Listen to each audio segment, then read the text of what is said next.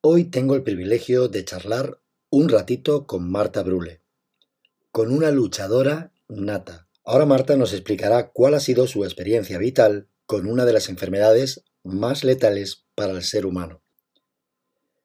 He tenido la ocasión de leer recientemente su libro Piedras en los bolsillos, en el que narra su batalla personal contra la enfermedad del cáncer que diagnosticaron a su hijo Guille. Hoy hablamos de la enfermedad en sí, también de tenacidad, de coraje, pero también de miedo y dolor. No se me ocurre mejor forma que arrancar nuestra charla que con las palabras del gran filósofo Platón, que dice que el gran error del tratamiento de enfermedades es que hay médicos para el cuerpo y para el alma, aunque no pueden ser separados. Soy David Franco y te doy la bienvenida a Pabellón de Curiosidades. Sin más dilación, damos paso a la entrevista con Marta Brule en la que hablamos sobre la enfermedad del cáncer.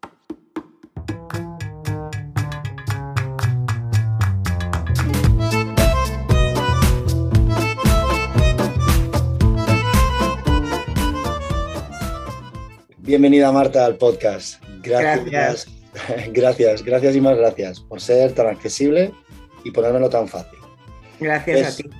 Es un verdadero placer para mí charlar hoy contigo y es doblemente especial porque estamos en un mes muy importante para el eco y la, difusión de la enfermedad del cáncer. Hace unos días ha sido el Día Internacional del Cáncer y dentro de otros poquitos, concretamente el día 15 de febrero, será el Día Internacional del Cáncer Infantil.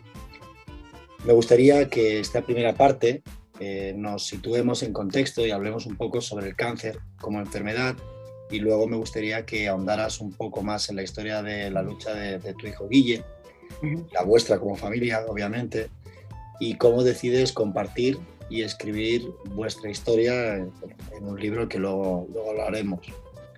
Entonces, Marta, si te parece por situarnos y por comenzar como cualquier historia por el principio, cuéntanos quién es Marta Brule y, cuál ha sido tu trayectoria o tu relación con el cáncer, eh, aunque luego profundizaremos un poquito más sobre esto.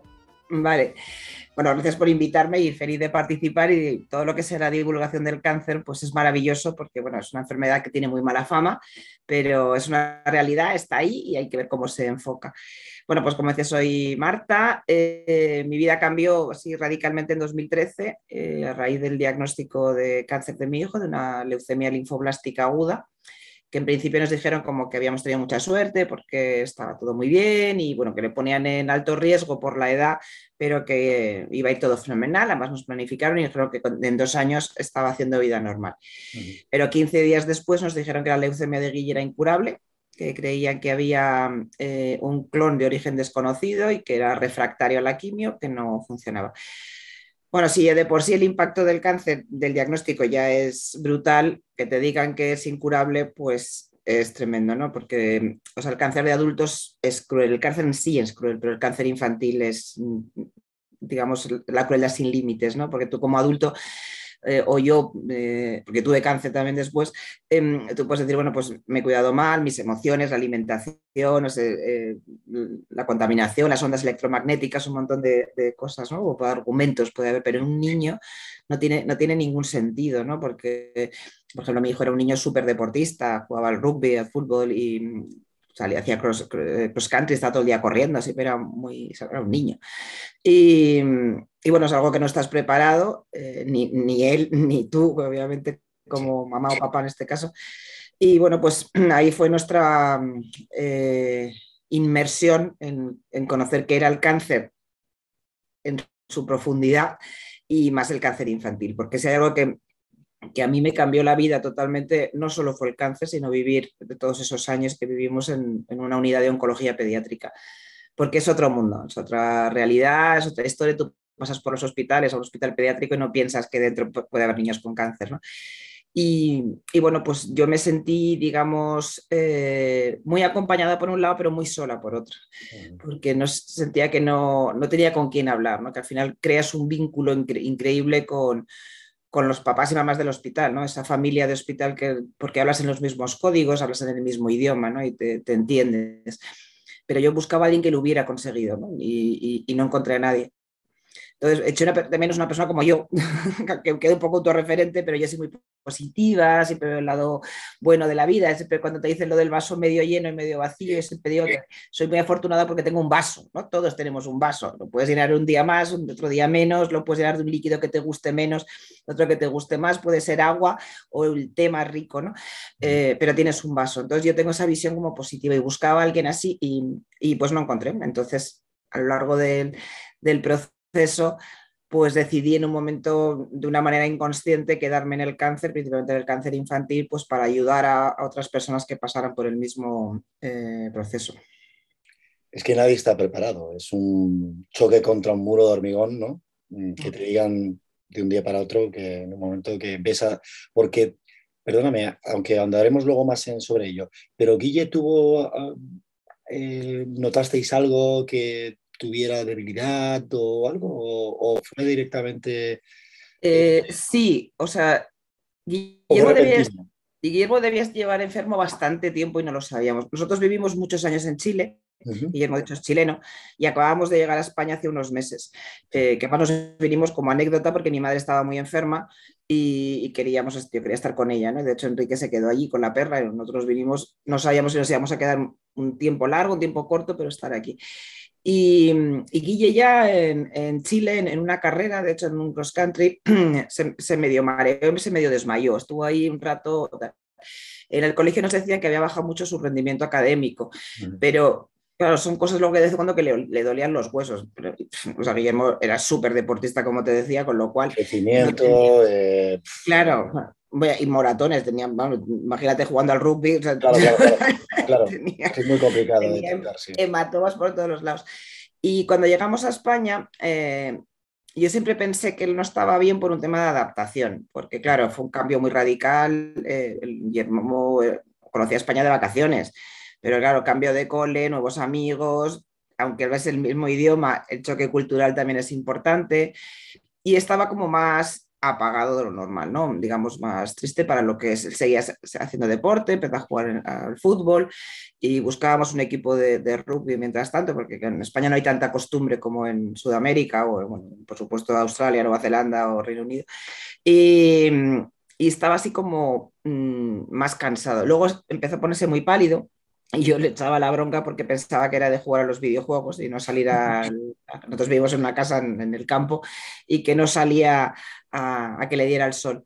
Y, en un partido, el único partido que yo no he ido, porque además teníamos una comida familiar y coincidía a las dos y media de la tarde, fue con otro papá, se desmayó, pero fue en Valdebebas, en la ciudad deportiva del Real Madrid. Eso fue, o sea, de estos ángeles de la guarda que aparecen en el camino, que hay muchos, eh, pues en ese momento fue ahí. ¿Qué tenía de bueno? Que la, ciudad deportiva del Real Madrid tiene la clínica de los futbolistas, de los deportistas.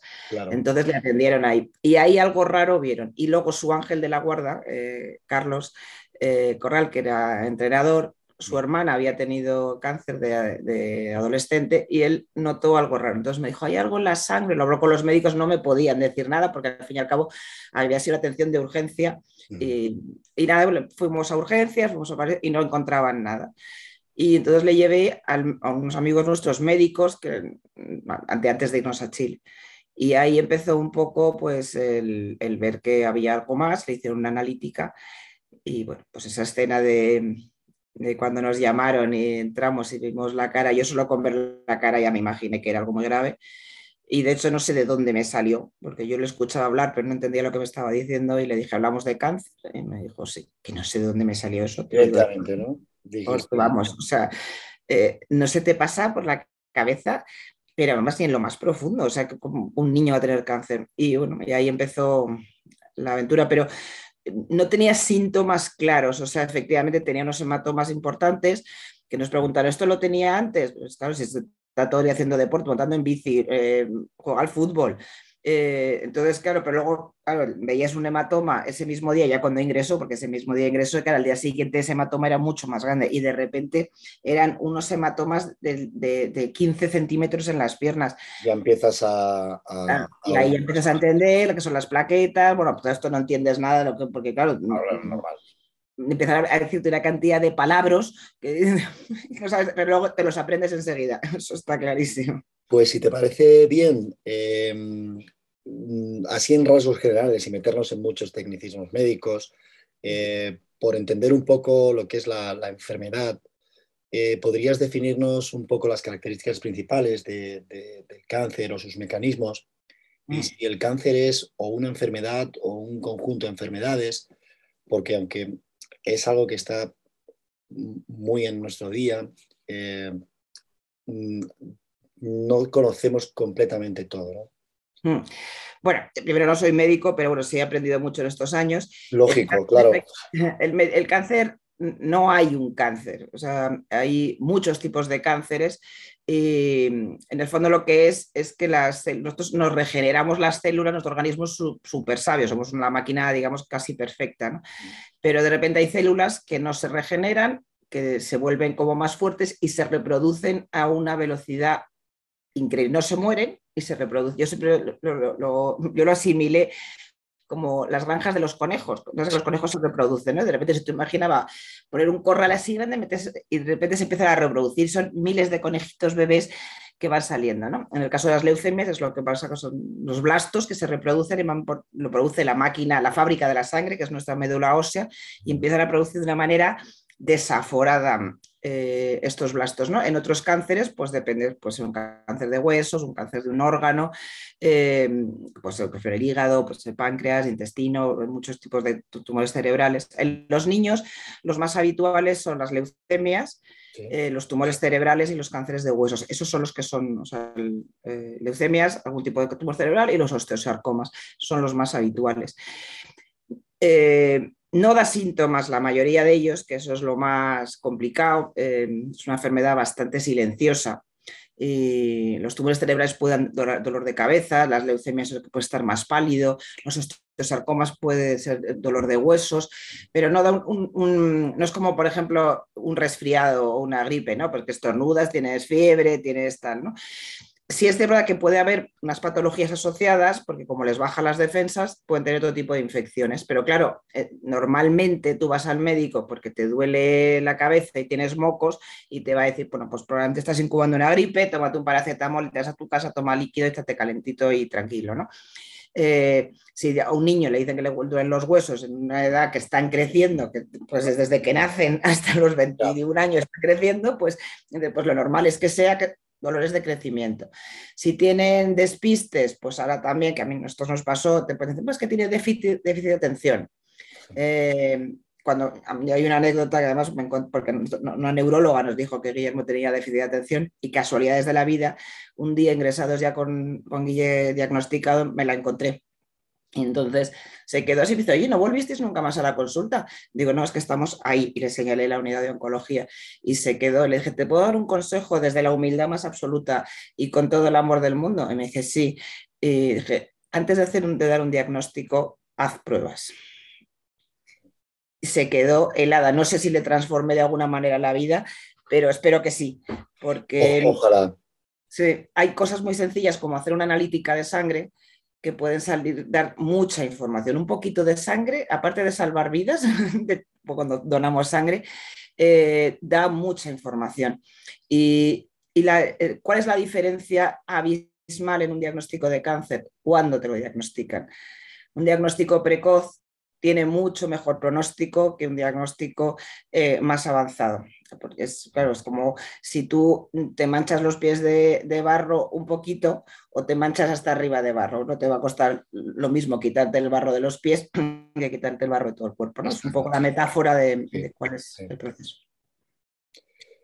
Seguramente esta pregunta yo creo que te la han hecho muchas veces y tú misma y todos nos lo hacemos, aunque creo que intuir un poco la respuesta, Marta. ¿Crees que llegaremos a erradicar el cáncer alguna vez o es una enfermedad consustancial al ser humano y que nunca desaparecerá de nuestras vidas? Es una buenísima pregunta. Mm, se puede preguntar o formular y reformular de diferentes maneras, pero la pregunta es muy buena. Y es la pregunta del millón de dólares. Eh, o sea, creo que la investigación es imprescindible. Eh, creo que el cáncer, bueno, creo no, o sea, sé que el cáncer cada día avanza más, por ejemplo, el cáncer infantil cada vez se diagnostica más niños. Es verdad que el COVID no ha ayudado en nada porque la investigación prácticamente ha sido cero y se han diagnosticado casos ya muy tardíos y otros no se han diagnosticado. Está siendo una situación muy compleja para los pacientes y familiares de oncología ahora mismo. Eh, se ha retrocedido eh, mucho y, y también es verdad que el dinero de la investigación en gran parte se ha ido a la investigación del COVID. Entonces, yo hace unos meses, eh, esta pregunta muy parecida a la que tú me has hecho, se la hice a un jefe de servicio de oncología. Pero le dije, ¿tú crees que, si se hubiera invertido el 10% de lo que se está invirtiendo en el COVID, en el cáncer infantil, habríamos avanzado 20 o 30 años? Me dijo, 20 o 30 años, Marta. Con el 50% de lo que se está eh, utilizando en investigar el COVID, probablemente el cáncer infantil no existiría. Eh, yo creo que nuestro estilo de vida em, influye mucho en, el cáncer. Nuestro estilo de vida en general, eh, como adultos, ¿eh? me refiero, pues la, alimentación, el tipo de vida, el estrés, por supuesto, nosotros vivimos un estrés continuo, sobre todo las personas que vivimos en, grandes ciudades, bueno, yo vivo en el campo, pero vivimos bastante estresados. Eso al organismo no le ayuda porque hablamos del estrés de una manera bastante frívola y el estrés es súper importante porque es un mecanismo de, alerta que tiene nuestro organismo, pero no para estar en un estrés continuado durante todo el tiempo, como cuando empiezas con a aprender meditación y te dicen ¿no? que te ataca un tigre, hay manadas de tigres las 24 horas del día. Eh, el cáncer infantil no sé de dónde viene y, es una cosa que a, mí, mm, digamos, me, ocupa muchas horas de, mi vida el, pensar de dónde, cuál es el origen. Mm, creo que si retomáramos un poco la vida más serena, eh, una, vida más plena, más estar con nosotros, eh, más conectados con nosotros, probablemente la situación eh, cambiaría. Pero te mentiría si te tuviera la respuesta, porque ojalá la supiera, porque sería maravilloso, pero no, no, la tengo. Además es que antes has dicho un símil, que es la de la, la granja de, de los pollitos y que se multiplica. Y entiendo que el cáncer sea muy complicado por, tantas mutaciones que, sufre y, es muy, muy complicado. Bueno, en eso, perdona que te interrumpa, yo, soy más, digamos, más holística que alopática, ¿no? yo creo, soy muy fan de la oncología integrativa o de la medicina integrativa, que, como te decía, creo que todo suma. Pero eh, una cosa que se ha avanzado muchísimo con la investigación es el tema de, los estudios genéticos. Primero, bueno, desde que se eh, descubrió, digamos, o se descifró el genoma humano, ha habido un avance exponencial en, el cáncer. Entonces, ahora la diferencia es que, por ejemplo, antes te diagnosticaban un cáncer y era, tener nombre y a lo mejor sabían el apellido. Ahora saben, tiene nombre, apellido y tiene códigos, que son los genes. Tienes una mutación en el G7 el cromosoma tal, o sea, eh, ahora hay mucha más información. ¿Qué tiene de bueno de eso? Que los tratamientos pueden ir mucho más enfocados, lo que se llaman tratamientos Diana, a enfocarse en eso. Pero te digo más, eh, cómo ha avanzado en, los últimos tres años. Eh, yo, trabajo con familia, acompañantes, con familiares y pacientes de oncología y me dice el diagnóstico nuevo y me dice, no, es que tengo una mutación en el H3, mm, con tal. Y, es increíble, incluso la leucemia no es una leucemia linfoblástica aguda como la de Guilleta, tipo B, por ejemplo, o T, pero con una mutación en el tal. Y eso es increíble porque es muy bueno a la hora de los tratamientos. Antes, de por sí, los tratamientos son muy agresivos, o sea, los vamos a discutir y muy tóxicos. Es así, es la realidad que hay, en, tanto la radioterapia como la quimioterapia como la inmunoterapia. Son, la inmuno es menos agresiva, pero tiene, todo tiene toxicidad. Eh, pero cuando saben ya ese gen, ya pueden utilizar medicamentos más directos para, esa, esa mutación, Con lo cual, los pronósticos son mejores y luego los efectos secundarios, por supuesto, son menos. Marta, me gustaría hablar de otra faceta tuya y es la de escritora. Eh, tengo aquí esta maravillosa historia en las manos, que es Piedras en los bolsillos, aunque esto es un podcast y nuestros oyentes desgraciadamente no lo, no lo verán, pero tengo en, mis manos el libro de Marta Brule, Piedras en los bolsillos. Y en la contraportada, encabezándola, hay una pregunta que me gustaría reformularte hoy, porque me parece una pregunta maravillosa. Eh, ¿Puede el amor y la fuerza de una madre cambiar el destino de su hijo? Bueno, muchas gracias. La verdad es que creo que es lo más catártico que he hecho en mi vida fue escribir el, libro, contar nuestra historia. Y esa frase, fíjate, a mí me molestó mucho cuando la escribieron. Y una otra mamá, la mamá de José María, eh, pone un Down en, tu vida, que es un niño con leucemia y, y síndrome de Down, y me decía, sí, Marta, tú cambiaste el destino. Es verdad que yo soy muy rebelde y soy muy a llevar la contraria, ¿no? Y siempre lo he sido desde pequeña para desesperación de cualquiera que estuviera a mi alrededor. Entonces, a mí me, desde el primer minuto que nos dijeron que, era incurable, empezaron con los imposibles. Esto es imposible. Y yo me acuerdo con un oncólogo que me decía, es que es imposible que entre en remisión. Digo, imposible, imposible, ¿quién lo dice? Me dice, no, lo dicen las estadísticas. O sea, el 100% de los niños con leucemia, con ese tipo de, de patología en el mundo, ninguno entra en remisión Dice, hombre, a lo mejor ha entrado alguno, pero no está documentado. Digo, ah, estás pues diciendo. No es 100% eh, imposible. Claro, ya no es imposible. O sea, puede haber un caso, entonces, claro, conmigo alucinaban bastante, ¿no? Porque, eh, por ese tipo de comentarios. Pero es verdad que eh, me llegó por varios sitios que algunos oncólogos del hospital decían, ese niño está vivo porque su madre se empeñó cosa que también me molestaba bastante porque nadie quiere que su hijo se muera, obviamente.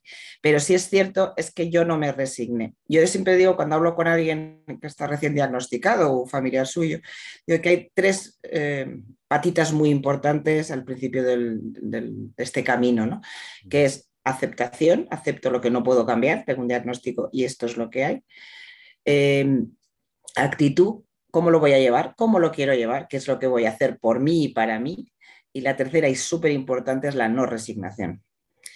No resignarte a los pronósticos, a los diagnósticos, a las estadísticas.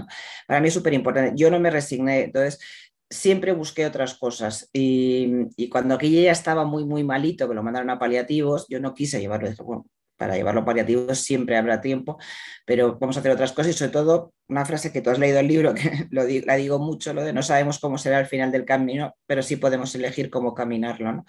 Entonces sí creo que la fuerza del amor cambió el destino, porque si yo hubiera hecho caso, eh, no me, mm, si me, hubiera entregado, me hubiera resignado a los diagnósticos y a los pronósticos, probablemente, como me, dijo el doctor eh, Enrique Carreras de la Fundación Carreras, me dijo, no lo entregue, no lo entregue, yo no lo entregué nunca.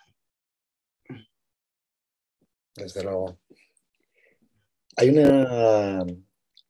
Eh, el, título del libro, la verdad es que a mí mm, me ha sobrecogido eh, el por qué este título y me gustaría que nos contaras por qué ese título de Piedras en los bolsillos. La verdad es que es una historia maravillosa. Sí, eh, fíjate, esto es un poco como lo del vaso, ¿no? Eh, asociamos lo del vaso medio lleno, medio vacío. Y tú cuando a alguien le dices, eh, hablas de piedras en los bolsillos, piensan que es una lacra, un peso, es como... Depende del contexto y cómo transformes tú la experiencia, puede ser una lacra o todo lo contrario, ¿no? En nuestro caso fue todo lo contrario. Guillermo estaba muy malito, estaba con una caquexia y desnutrición severa, no asimilaba nutrientes, tenía el aparato digestivo deshecho desde la boca hasta el recto. Y, bueno, pues íbamos a que le pusieran, le repusieran iones, bueno, una serie de, digamos, eh, nutrientes, por de alguna manera, para que su organismo mm, se mantuviera, más o menos.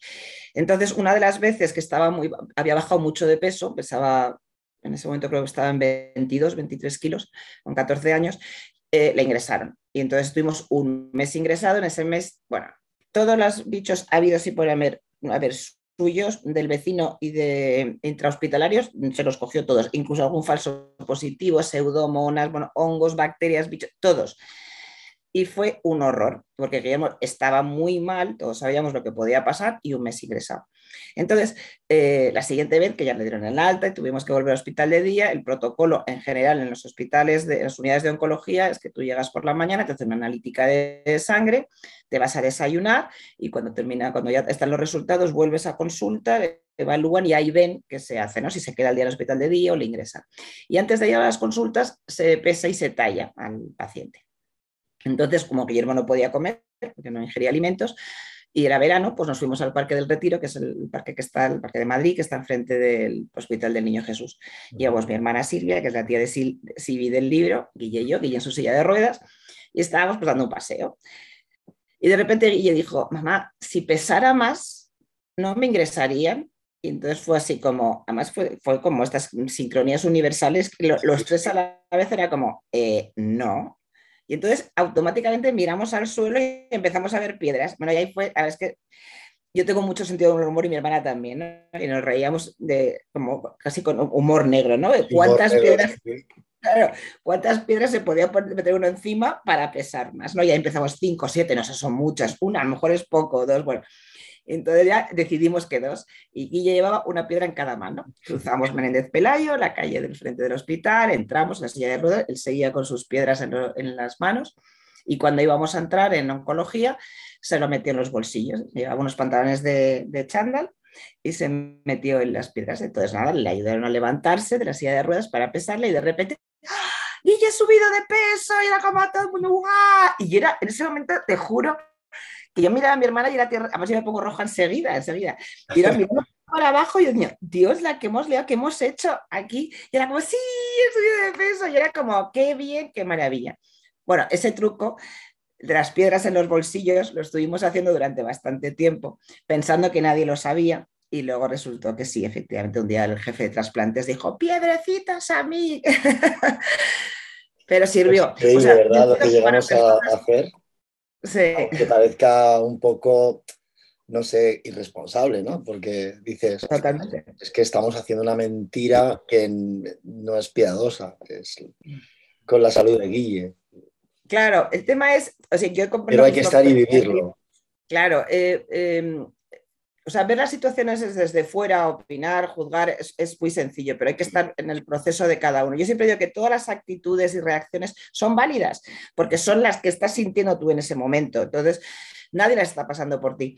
Y, en nuestro caso, eh, ahora te voy a contar la anécdota de cuando escribí el libro, que me di cuenta que efectivamente estaba bastante loca, pero em, en nuestro caso, yo lo que sabía que todos teníamos claro que, y Guille era consciente de que se podía morir en cualquier momento. Entonces, el tema es que fuera feliz, o sea, dentro de sus limitaciones. Y si él era feliz, em, pues sentado con sus perros en la terraza de casa, o metiendo las piernas en la piscina, o jugando cinco horas a, los videojuegos, que además él, jugaba online con gente desconocida. Nadie sabía que al otro lado había un niño muy enfermo. Entonces, eso a él le hacía feliz. Entonces, eso era lo importante, que él fuera feliz en ese momento, que era el presente, que era lo único que teníamos, ¿no? que él tenía. Su realidad era que en ese momento estaba bien. Entonces, si se lo pudiéramos dar, y yo tenía claro que si se quería si se tenía que morir, que se muriera en casa o fuera y no en una habitación de hospital. Vuelvo a repetir, y lo, lo acabas de decir tú, hay que estar en las circunstancias. O sea, en situaciones extremas tenemos reacciones extremas. Y es lo que te iba a contar. Cuando yo escribía el libro, que fue muy duro también porque, claro, tuve que volver a poner en contexto, había muchas cosas que las tenía totalmente borradas, de hecho me contaban cosas y yo, yo, estaba ahí, o sea, ni idea. y me tuve que, tienes que volver otra vez a... Claro, a revivirlo. y leer Pero claro, cuando lo escribía, digo, efectivamente estaba como una cabra, o sea, estaba loca, porque hacía cosas que no son, no son comillas, racionales, pero es que hay que estar ahí y, y uno por un hijo o sea, yo por mi hijo mm, hubiera hecho lo que me pidiera y me dicen, cuélgate del dedo meñique durante de tres meses de un árbol y yo me hubiera... la vida por él la das, eso. Efectivamente, así, tal cual. Quien tenemos hijos lo entendemos. Mm. Sí. Pero bueno, la verdad es que es una historia increíble. Eh, me gustaría hablar, hablábamos un poco de, los tratamientos. Em, ¿Cuáles son los efectos de esta bomba, esta relojería de la quimioterapia y cómo afecta a los niños o a los adolescentes? Eh, bueno, como te decía hace un rato, la quimio en general es, tóxica, no lo vamos a engañar, no es tomar un vasito de agua, es una cosa que son químicos, una mezcla de drogas muy potentes, hay muchos tipos de quimioterapia, eh, pero claro, tiene una alta la toxicidad, porque es un poco como matar moscas a cañonazos, ¿no? Tienen que matar un bicho que se reproduce a una velocidad brutal en un cuerpo además que está en crecimiento. No tiene nada que ver el cáncer infantil con el cáncer de adultos, ¿eh? es totalmente diferente. En el cáncer de los niños es súper rápido, los tratamientos son súper potentes. Claro, mm, producen una, cantidad de efectos secundarios y unas secuelas tremendas. Efectos secundarios en el momento, porque producen unas aplasias medulares, o sea, dejarte sin sistema inmunológico, que puedes, cualquier bicho que tengamos en nuestro cuerpo o nuestro exterior, pues le puede producir eh, un efecto brutal, como una sepsis y terminar en la UCI muy grave. Yo he visto niños morirse por una varicela, o sea, por un, inicio, ¿no? Eh, y luego, claro, pues producen osteonecrosis, osteoporosis, producen problemas coronarios, por supuesto problemas de reproducción y de crecimiento, eh, eh, producen mucho daño hepático, renal. bueno, Guillermo, por ejemplo, tiene muchas secuelas, ¿no? Y, la mayoría quedan tocados. Por eso luego siguen con, protocolos de, de, cuidado que cambian de hospital de hospital de niños a de adultos, igual que en los adultos lo que pasa que se nota como menos, ¿no? Pero los niños, ¿verdad? Que regeneran muy rápido, pero los daños se quedan. O las niños y niñas, por ejemplo, si son eh, menores, mm, eh, menores me refiero de 12, 13 años, pues tienen muchas papeletas, o sea, un porcentaje muy elevado de quedarse estériles. En los adolescentes, pues se eh, crioniza los óvulos o los espermatozoides para que puedan luego, si quieren tener intención de ser padres o madres en algún momento, pues están ahí.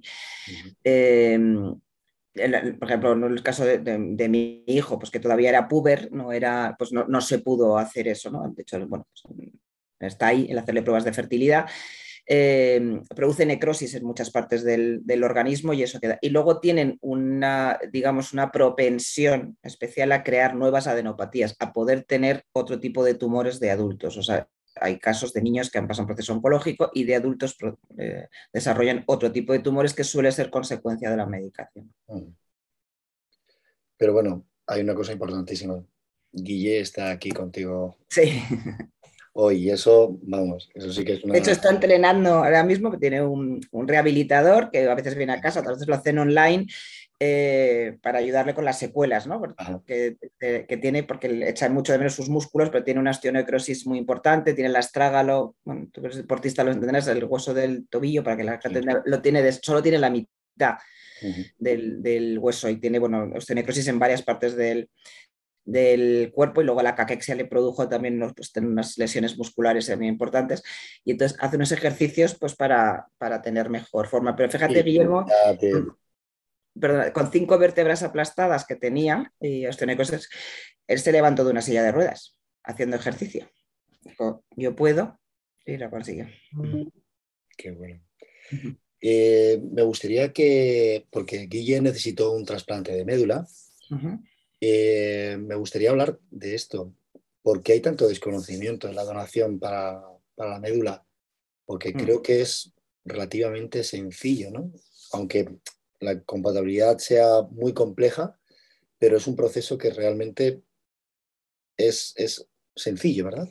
Sí, o sea, yo siempre digo que a mí me encanta hacer campaña por la donación, porque de, la médula ósea, que en el fondo son células madre, porque lo tú decías, hay mucha desinformación, no se sabe. Si como España somos pioneros en donación de órganos, pues mm, suspendemos un poco en el tema de la donación de, médula.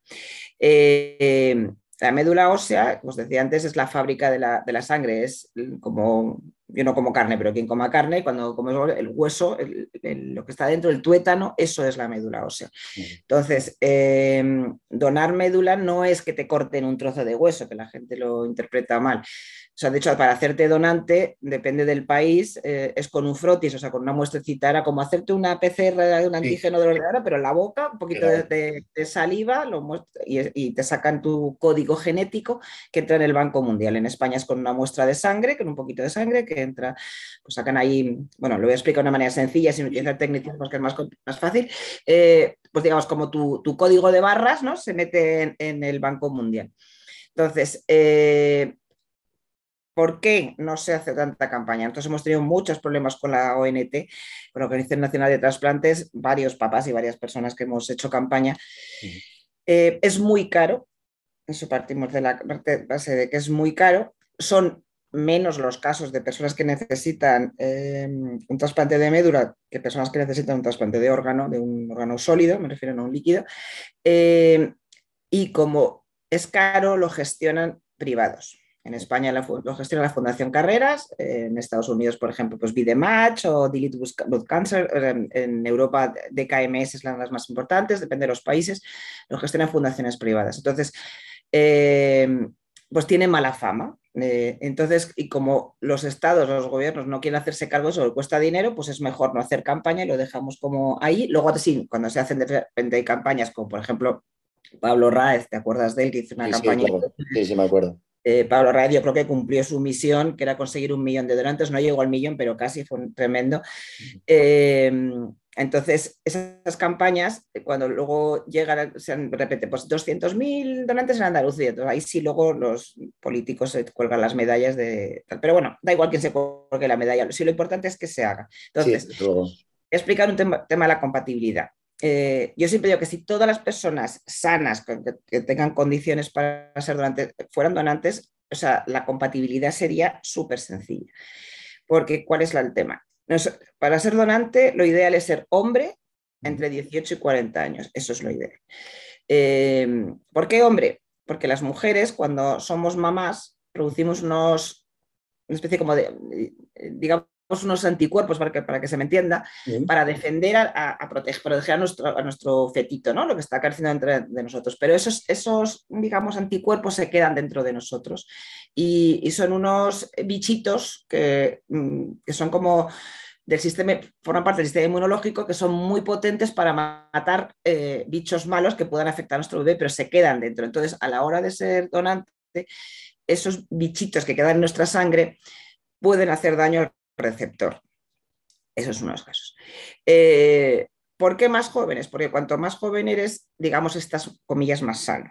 Entonces, tienes menos patologías que puedan pasar. Si te acuerdas, por ejemplo, hace unos años, hasta hace no muchos años, eh, muchas personas que recibían eh, transfusiones de sangre, pues recibían enfermedades como hepatitis, hemofilia, un montón de cosas de donantes, porque no se trataba la, sangre bien, que a raíz del SIDA, pues tiene unos controles de eh, unos estándares de seguridad increíbles. Pero con la médula ósea no pueden llegar a tanto a eso. Hay unos sistemas de seguridad, pero no llega tanto. Entonces, como es la fábrica de la sangre y el sistema inmunológico del donante va ahí, pues pueden llegar cosas. Entonces, ¿cuál es el proceso para hacerse donante? 18 a 40, idealmente hombre. En cualquier hospital que haya banco de sangre te puedes hacer donante, entras en el Banco Mundial y puede haber alguien en una parte del mundo que sea tu alma gemela, porque es que eso es súper mágico. O sea, hay alguien que genéticamente es más parecido a ti que tu propia familia. O sea, es algo a mí me parece que es como de polvo de estrellas, ¿no? Como cuando empezó el universo, que de repente tienes la conexión de, del, más primigenia, ¿no? Sí, es muy importante ser donante de médula porque es muy desesperante cuando tú o tu familiar necesita un trasplante no encontrar donante compatible. Es muy porque además juegas contra el reloj. ahí eh, cuando llegas a un trasplante es porque ya la, medicación, los tratamientos modernos no han funcionado y, necesitas ese trasplante. Entonces, eh, tienen que controlar la enfermedad con una medicación cada vez más fuerte, pero llega un momento que el organismo no puede soportar tanta toxicidad. Entonces tienes mucho riesgo de, desarrollar mm, otro tipo de cosas que puedan tener unas consecuencias fatales. Y, es muy desesperante, pero cuando llega el donante, además el, donante de Guille era un chico de California, por la ley en España no podemos saber, podemos saber quién era, son los ciertos datos. Yo mandé una carta a la fundación donde, donde se hizo el donante para darle las gracias eh, porque es muy mágico. Más me imagino él, porque se hizo, donante eh, con, un frotis y le llamaron tres días después, le dijeron, oye, vente para acá que parece que eres compatible con un niño en España. Entonces ahí él fue, se hizo unas pruebas médicas, que ahí se mira, digamos, como ya el código de barra es mucho más exacto para ver qué grado de compatibilidad y sí es cierto que tiene que pasar unas pruebas de salud porque tenía que estar bien, ¿no? Pero yo imagino esa sorpresa o sea, ¿qué mejor regalo puedes dar en tu vida que con un poco de tu sangre salvar la vida de otra persona, ¿no? Tener la posibilidad, ¿no? O sea, es algo maravilloso. Por eso creo que es súper importante ser, ser donante. Sí, desde luego. Hay una cosa en el libro que me hace mucha gracia, que te llamaban las hierbas. y, he leído, bueno, que buscaste posibles soluciones alternativas en la medicina natural. Y cuéntame un poco más en detalle esto y, Bueno, yo soy súper fan de la. De, por eso te decía antes que estamos organizando dos webinars de oncología integrativa. Soy súper fan de la oncología integrativa, la de medicina integrativa en general. Creo que todo suma, lo tengo súper claro. Y se ha demonizado mucho la medicina natural en los últimos años. ¿no? Entonces, o sea, yo yo soy más mayor que tú, pero yo, por ejemplo, en el colegio me dolía la tripa y allí me daban una manzanilla, no me daban, no voy a hacer publicidad de, medicamentos, pero no me daban una pastilla para el dolor de estómago, me daban una manzanilla y a mí se me pasaba. Y si estaba nerviosa, pues me daban una tila. Eh, y este tipo de cosas que como ahora se suele decir los remedios de la abuela, pero es verdad. Y, y de repente eso pasó a un segundo plano, en tercero, a una caza de brujas y a verse como algo, o sea, estás loco. Eh, no todos los países, ¿eh? por ejemplo Estados Unidos, que lo tenemos así como más idealizado, y es verdad que la salud ahí está infinitamente más avanzada. Allí la acupuntura y las hierbas, o sea, mm, forman parte de, no, nadie se plantea que sea como, como raro, ¿no? O sea, dar melatonina, por ejemplo, pues eh, para regular los ciclos circadianos o para dormir o simplemente como, como para, eh, eh, como antioxidante. ¿no? Y, bueno, pues yo desde el minuto uno pues empecé eh, a hacer pues, lo, que yo sentía que me gusta, siempre me ha gustado, como te decía, y me tuve serios problemas, ¿eh? es cierto. Una vez le dijeron a Guille, si tu madre te da un té verde, tú me lo cuentas. Y me dice, tú le devuelves a dar un té verde a tu hijo, yo te quito la custodia. O sea, ese tipo de, cosas que yo decía, esto es absurdo. O sea, le puedo dar todo tipo de medicamentos que pueden ser malos para la salud por toxicidad, pero le doy un té verde y eso es lo malo. Luego sí es cierto que también es verdad que es muy importante, y eso quiero recalcarlo, que es importante comunicarle al, al oncólogo, al equipo, lo que le estás dando. Eh, tanto mal para como malo, se lo tomen como se lo tomen, pero es importante porque hay cosas que pueden ser malas. Por ejemplo, la cúrcuma, que es súper buena, pero puede interactuar con ciertos medicamentos. Em, la hierba de San Juan, por ejemplo, que en España se llama hierba de San Juan, eh, también puede eh, interactuar ¿no? por un tema de coagulación, una serie de cosas. Entonces es importante comentarlo. Y, pero cada vez son más abiertos a, ese, al, tema. Yo, por ejemplo, cuando Guillermo estaba muy mal, yo, tenía un laboratorio de aromaterapia directamente en, la habitación. Me traía venía un proveedor y me traía los aceites y yo a Guillermo le trataba con la, con la, piel. Y una vez, cuando tuvo un herpes, que llevaba mucho tiempo, un herpes zóster muy complicado, estaba con la sonda y llevaba con medicamento antiviral muy potente mucho tiempo. Y dije, voy a hacer una prueba. Y le hice una mezcla de tres aceites, se lo metí por la sonda y 48 horas después el herpes se fue. dije, date. y bueno, es verdad que también eh, fui a, una clínica de oncología de medicina integrativa, luego con nutricionista, integrativo también, pero personas formadas. Y ahora cada vez hay más eh, profesionales más abiertos a estas cosas. La micoterapia, por ejemplo, se utiliza mucho, tratamientos, tratamientos con hongos, pues desde el sitake, el maitake, el reisi, muchos que son, eh, quiero decir, más conocidos ahora, que van muy bien, la melena de león para regenerar las mucosas del aparato digestivo, la L-glutamina, que por ejemplo los, deportistas lo tomáis muchísimo, pues es súper buena para recuperar las mucosas del, aparato digestivo. que se, ve muy dañado y muy mermado por los tratamientos. Entonces hay muchas cosas que se puede hacer, pero siempre de la mano de un profesional, porque es verdad que hay cosas que pueden hacer, eh, pueden ser contraproducentes. Al inicio eh, comentamos que el día 15 de febrero será el Día Internacional del Cáncer Infantil. Como embajadora de la Fundación Oladina, eh, cuéntanos en qué consiste la labor en oncología infantil en los hospitales de la Fundación. Bueno, Aladina hace una labor maravillosa. De hecho, tengo aquí el pañuelo porque una de las cosas que se ha hecho el, día 15 es el, pañuelo challenge. Bueno, como, como, es un podcast no lo van a poder ver, pero es un pañuelo como una badana.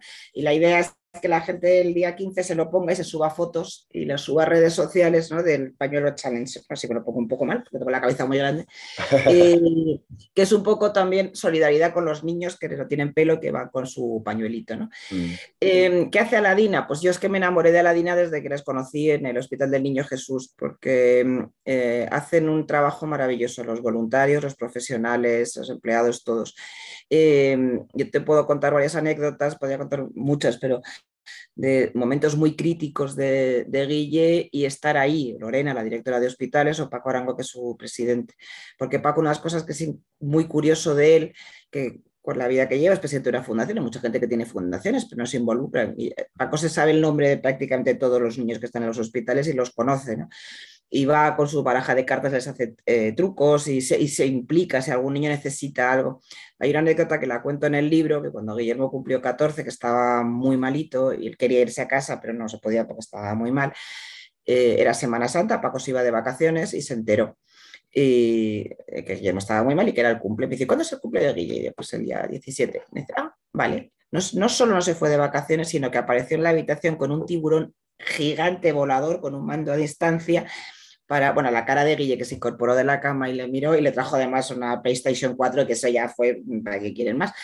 Eh, es una de las cosas que hace eh, la Fundación Aladina, ¿no? La importancia de la sonrisa, que la sonrisa es súper importante, o sea, el, produces eh, eh, dopamina, te sientes bien con ella, ¿no? Y es lo que hacen, es mucho que los niños estén bien y las familias también. Y por supuesto luego las reformas en los hospitales que también son súper necesarias, tanto para el paciente como para el personal sanitario. O sea, la reforma, nosotros vivimos muchos meses en, una sala de trasplantes de la unidad Mactub que hizo Aladina, que es, vamos, una nave espacial lo que tienes ahí, la UCI, o sea, la UCI del Niño Jesús, por ejemplo, es una cosa o sea, increíble, pero es que además, tanto para el personal sanitario como para los pacientes, no es lo mismo estar en una cama metido en cualquier sitio sin luz natural, que estás muchos días a lo mejor metido en una UCI, a tener un box acristalado con la luz, entrándote la luz desde el Parque del Retiro, además, por ejemplo, ¿no? Hacen una labor maravillosa, hacen también la labor de que, porque claro, desgraciadamente hay muchos niños que se van. Y ya sabes que el español es un, un, idioma con un vocabulario muy extenso, pero no hay una palabra que defina la muerte de un hijo. No. Y, y, es muy cruel. Esos padres es una orfandad, por decirlo de alguna manera, tremenda. Mm. Y la labor que hace Valeria en este caso, Valeria Moricone, la psicóloga con la terapia de duelo con los papás, es los grupos de duelo es maravilloso, porque esos papás tienen que aprender a vivir con esto, aprender a gestionar ese dolor y poder seguir viviendo. Has citado ahora el nombre de, de la sala de, de, oncología del Niño Jesús, eh, Maktub. Creo que es una palabra de origen árabe, si no me equivoco, o, eh, pero creo que tiene un significado maravilloso detrás. Eh, uh -huh. Cuéntame un poco, ¿qué, qué significa? Maktub significa lo que está escrito, eh, más o menos, ¿no? Sería la traducción. Eh, Maktub es la primera película que hizo Paco, eh, que invito a todo el mundo a que la vea. Eh, es ahí lo que de verdad importa, son dos películas mm, para ver el cáncer con otros ojos. Y, y es la historia de un niño del hospital, un hecho real, y con el cual Paco tuvo una relación increíble. Eh, Paco es muy de Mactubs, ¿no? y cuando vives además en una unidad de oncología pediátrica, en, todas las unidades de oncología hay muchos Mactubs, ¿no? pasan muchas como sincronicidades, cosas muy, muy curiosas. Y, y a veces eh, pasa, ¿no? De repente, a mí me pasa, por ejemplo, cuando la gente lee el libro y me empiezan a hablar de fechas, ¿no? Uh -huh. Pues cuando tu hijo estaba ingresando, tal, es que yo estaba haciendo no sé qué, o me estaba pasando no sé cuántos. Yo hace poco me leí el libro de una que me, me regaló su libro de su historia, que ella pasó un tumor cerebral, uh -huh. y bueno, pues eh, cuando a ella le estaba pasando una cosa, mmm, a Guille o a mí nos estaba pasando otra. O sea, esos son pequeños mactubs que son como, también, yo lo podría llamar como señales, ¿no? Porque una de las cosas que también enseña, de los grandes aprendizajes que tiene el cáncer es aprender a vivir el, presente y a, y, a, y a, sentir las señales, ¿no? Que, porque en otro momento de tu vida a lo mejor no te das cuenta, pero ahí de repente, pues decía, esos ángeles sin alas que aparecen por tu vida, esos ángeles de la guarda maravillosos, que encarnados o no, o sea, de repente están ahí y los sientes, ¿no? Esa magia maravillosa. Uh -huh. Esos son los pequeños grandes Mactubs. Marta, antes de despedirnos, eh, para todas las familias que se encuentran ahora mismo en una situación como la que vosotros vivisteis, eh, que se encuentran con ese muro, con esa pared de que su hijo pues, tiene una leucemia, tiene, tiene cáncer de huesos o, o, o, o lo que sea, eh, y no saben cómo salir también un poco a flote. Y son momentos también un poco que no sabes cómo reaccionas, eh, porque no sabemos hasta que estamos en una situación así, no sabemos eh, cómo reaccionar. Eh, ¿Qué puedes aconsejarnos? ¿Dónde podrían acudir estas personas, estas familias, estos familiares? Bueno, yo depende del hospital donde estén, creo que es muy importante contactar con el equipo de psicología que tenga el hospital o la fundación o algunas fundaciones, que, asociaciones que trabajen en ese hospital. Eh, es muy importante también hablar con otras personas que estén pasando por lo mismo. También es verdad que cada uno reaccionamos de una manera totalmente diferente, ¿no? O sea, mm, cada uno tiene, yo creo que las reacciones hay tantas como personas hay en el universo, en el planeta, vamos, en la Tierra. Eh, entonces, no todos reaccionamos igual, ni, el impacto, hay pues, gente que de repente entra en negación, eh, otra que entra en, depresión, en tristeza, en rabia absoluta o todo a la vez, que también es bastante habitual. Yo lo que hago, por ejemplo, yo hago acompañamiento oncológico desde hace año y medio aproximadamente y, desde hace unos meses trabajo en Aladina y hacemos, el, que es un programa pionero de apoyo emocional a, familiares de papás y mamás de oncología pediátrica y yo lo hago desde, la experiencia personal, porque yo estuve ahí, entonces les entiendo y les comprendo y ellos se sienten comprendidos y entendidos porque, porque hablas el mismo idioma, como te decía antes, ¿no? Yo me propuse quedarme, eh, soy feliz con lo que hago porque es como encontrar la misión en mi vida y me, me satisface y me llena el alma pues terminar una sesión con una sonrisa, por ejemplo, eso, alguien que empieza llorando con mucha angustia y termina sonriendo, eso es maravilloso. Y yo les escucho, les entiendo, estoy ahí, tengo sesiones que son un poco más complicadas, intento no implicarme emocionalmente, que es súper complicado. Y... Sobre todo porque has pasado por, la situación, ¿no? Pero también entiendo esa sensación de, de tener con quien hablar, de hablar de cosas que a lo mejor con tu familia, tus seres queridos no puedes hablar porque tienden a protegerte, lógicamente, ¿no? Te va a decir, pues no hables de eso, no pienses de eso. Y tú a lo mejor necesitas, yo tuve ahí una anécdota que yo necesitaba hablar de la muerte y, nada, y nadie me dejaba. Y mi hermana, de hecho, me dijo, no, no me hables de la muerte. Entonces que le dije, necesito hablar de la muerte, déjame hablar de la muerte. Entonces hay cosas de miedos, miedos profundos. A veces, hay veces que no te atreves a hablarlo con, incluso con tu pareja o, mm. o con tu amiga más cercano, porque, por no hacerle daño, ¿sabes? Porque sabes que también está sufriendo. Entonces todo eso se te va quedando dentro, se empieza a hacer una bola enorme que necesitas de alguna manera descargar porque tienes que seguir avanzando y tienes que estar bien, tienes que estar bien por ti, para ti y para tu hijo. Así que yo estoy ahí. Eh, ¿Dónde pueden localizarte? Aprovechamos. Eh, eh, bueno, estoy en redes sociales, ¿Sí? Marta Brule y en la página web de con mi hermana Silvia, tenemos que es Brule Emoción y, bueno, pues se me puede, www.bruleemoción.com, en redes sociales estoy ahí, está mi teléfono, mi correo electrónico, yo estoy disponible para cualquiera y no tengo problema que me cuenten lo que necesito, simplemente a veces alguien solo necesita que alguien le escuche un momento, ¿no? Y contar, pues me pasa esto, o mi padre tiene cáncer y es que no sé cómo me siento mal, ¿no? Pues, pues yo le escucho y, y, ya está, y, feliz. Y si le puedo sacar una sonrisa, pues mejor que mejor, pero creo que es que mejor terapia que el humor. y el amor. Sí, sí, importantísimo. Marta, gracias de todo corazón por regalarme este ratito a estas horas. y ofrecerme vuestra historia eh, que va a servir de ayuda a divulgar sobre la enfermedad del cáncer y darte y mandarte muchos besos, muchos abrazos y, mucha fuerza. Ah, muchísimas gracias a ti por la iniciativa. Ojalá haya más gente como tú. Eh, que bueno, pues que desde, desde el otro lado, digamos, decide dar cara y poner cara al, cáncer y sobre todo el cáncer infantil, que bueno, pues los niños están ahí, las familias están ahí y también necesitan que, la gente les entienda. Te lo agradezco de corazón, yo feliz, lo, cuenta conmigo para lo que necesites y en lo que pueda ayudar o lo que sea, aquí estoy. Y ya un minuto de spoiler. Recomendadísimo el libro, vuelvo a alzarlo en alto piedras en los bolsillos. Es una maravillosa historia. Muchísimas, gracias. Un beso gigante y un beso gigante a todos tus oyentes. Gracias, muchísimas gracias. Con unas cuantas piedras en el bolsillo para poder irnos a casa, me gustaría acabar esta maravillosa charla con Marta Brule con esta frase que me mandó un amigo justo cuando estaba escribiendo las preguntas para la entrevista y que quiero usar de broche final. La vida no cuenta los pasos que has dado ni los zapatos que has usado, sino la huella que has dejado.